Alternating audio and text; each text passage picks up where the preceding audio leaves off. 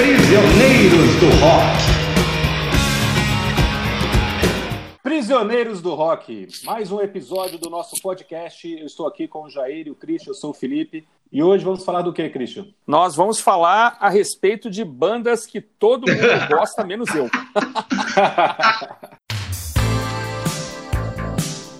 todo mundo gosta, mas eu detesto.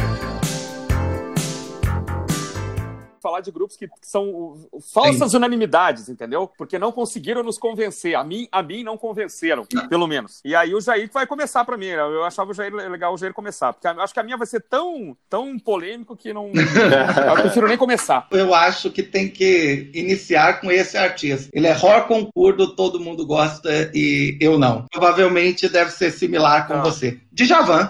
Não, é tem, não tem como é, começar uma coluna dessas sem, fa sem falar de Djavan. É, eu não consigo compreender o delírio que as pessoas têm por Djavan.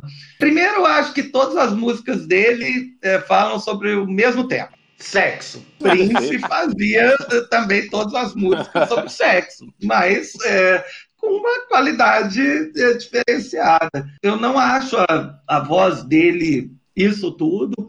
Acho que ele canta tecnicamente bem, mas ele não tem uma impostação vocal tão sofisticada assim, que acaba fazendo com que todas as músicas sejam muito parecidas umas com as outras.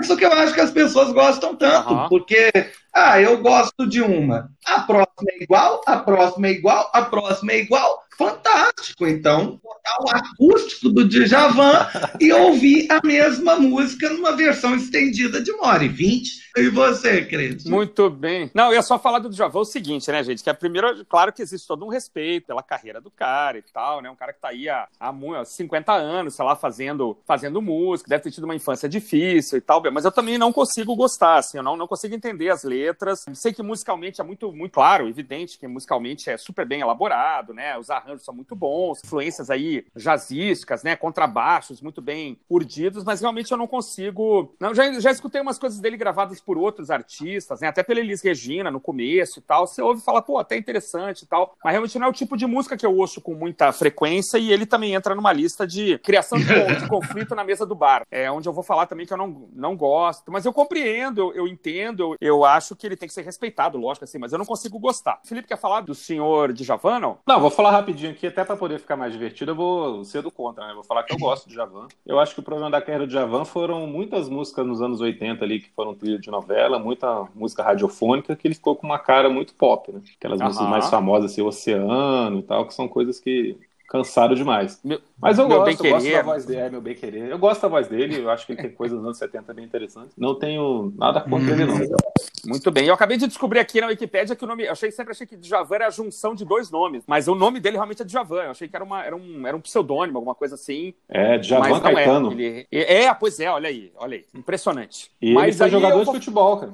É, eu tinha lido isso já em algum lugar também, cara. Não, não sei como nem onde. jogar no CSA, que é um. Como cantor, então, ele é um excelente jogador de futebol.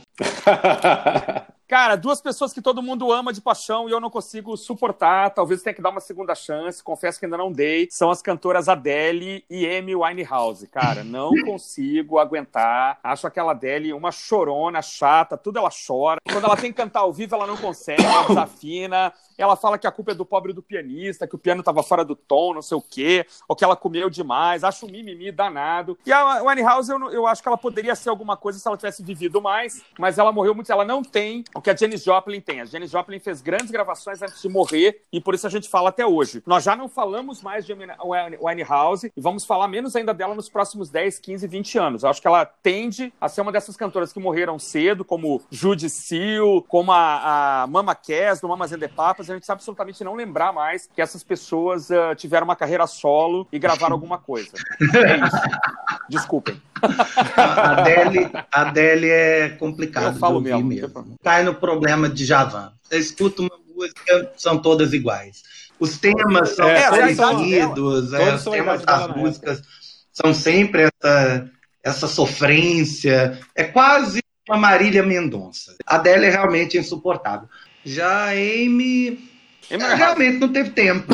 Não teve tempo para construir uma carreira, não teve tempo para nem definir que tipo de público queria atingir. Foi alçada um estrelato, parece quase falso, forçado. Não soube lidar com isso mesmo. O disco básico dela é até divertido de ouvir. Os hits já não dá mais também. Rehab, já tá bom. É, novamente, Não. coloca numa cápsula do tempo e espera eu morrer. Aí pode ouvir. Não, e só antes, do Felipe, só antes do Felipe falar, lembrar que a Amy House teve um problema muito parecido, mas muito mais agravado, que o Brian, Brian Wilson dos Beach Boys, né?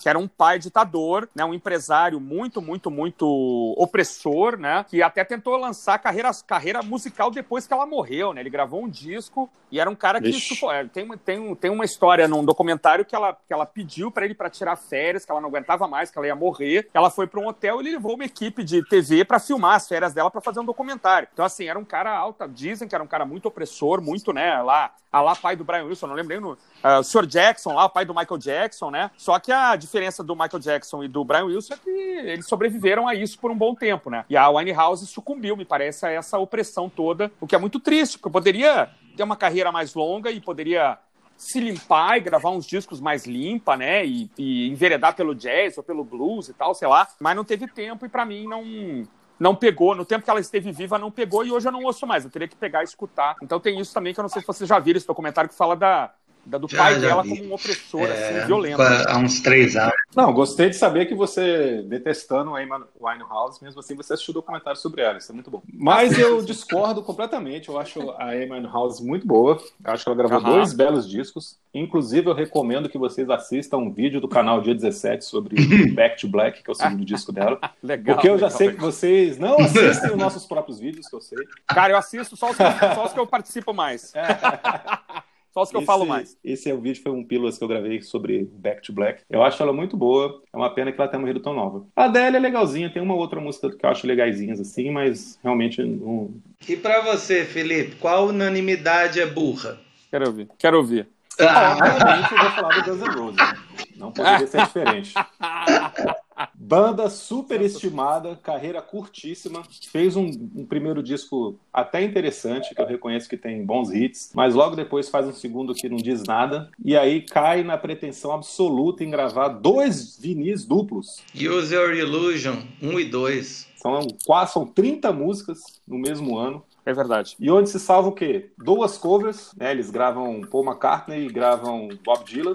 Aquela música da, da trilha sonora de Exterminador do Futuro 2 e November Rain, que é uma baladinha palatável, digamos assim, palatável. Uhum. Eu acho que é uma banda muito pretensiosa que depois se perde e grava um, um, disco tributo só de covers, que é horroroso, que é uma capa horrorosa, um, um bando de música que ficou pior que os originais, até que eles escolheram artistas interessantes aqui, que eles gravam Stooges, New York Dolls, Sex Pistols, T-Rex, mas faz homenagem ao punk ali, mas são versões muito ruins. A voz do Axel, eu confesso que tive um prazer sádico de estar cantando no Rock and no Brasil. Ele estava com aquela voz destruída, passando vergonha, e eu confesso que ri.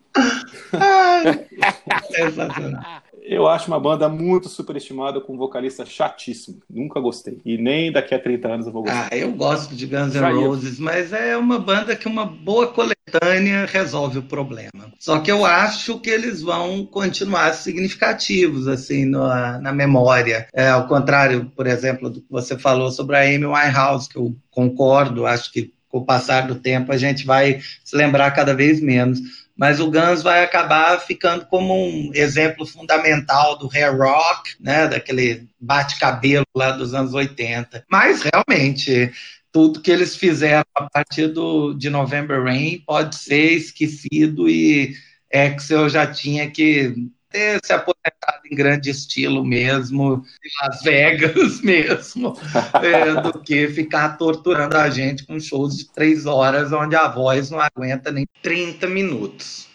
É triste. Eu gostei muito da banda quando ela apareceu, né? Gosto do Appetite for Destruction, hum. gosto do Lies, que é um disco, que é um EP, né? Mas que tinha Patience, né? Que todo mundo curtiu, tirou no violão, assoviava e tal. É, quando saiu User Illusion 1 e 2, cara, dois discos duplos, na época eu não tinha grana para comprar, então eu lembro que eu gravei, comprei umas três ou quatro fitas e tal, e, e uma vizinha lá com grana tinha, eu gravei, é, e ouvia muito, assim, eu achava algumas músicas muito legais, assim, apesar da, das covers chamarem bastante atenção, Eu achava que. Mas agora, é, realmente, dois discos duplos é um exagero, mesmo para um cara como eu que gosta de prog e tal. Dois discos duplos é, foi demais, assim. Acho que gastou um pouco. E, e aí a banda começou também a, a se desmontar toda, né? É, sai um guitarrista, sai o baterista, né? Que eu acho sempre engraçado. É a banda mais louca do mundo, né? Na época, em termos de drogas, despediu o baterista porque ele era doido demais, né? Então, assim, o quão louco, o quão doido tinha que ser aquele bater, Steven Adler, eu acho, né? Tinha que ser doido para ser expulso da banda mais doida do mundo, né? Mas era um cara que teve uma Depois e tal. Então, assim, eu, eu lembro que eu, que eu acompanhei na época bem, assim, a, as superproduções que, que, bem ao gosto da MTV, né? Os vídeos de, especialmente de November Rain e uma outra balada longa que eu me esqueci o nome agora, nesse momento. E depois, quando, quando acabou, para mim acabou, assim. Eu também não voltei a escutar. Eu acho que eu tenho, eu acho que eu tenho esses discos hoje todos em CD, mas não, não Assim, é, ficou no terreno da curiosidade mesmo ali, ficou, ficou datado, eu acho. Esse hair rock aí, esse, essas bandas ficaram datadas e hoje é, eu não assisto ao vivo nem para me divertir com a com Axel Rose passando mal. Quando Axel Rose assumiu até os vocais do ACDC, eu parei para escutar um pouco e tal, mas eu não, também não consegui achar legal. Então é uma banda que ficou para mim ficou no passado, assim, ficou, sei lá, ficou para trás. E não nada que eles lancem hoje eu vai eu vai escutar tá com ótimo. atenção provavelmente. Beleza. É... Beleza. Isso aí. Grande abraço então para todo mundo. Falou. Até o próximo.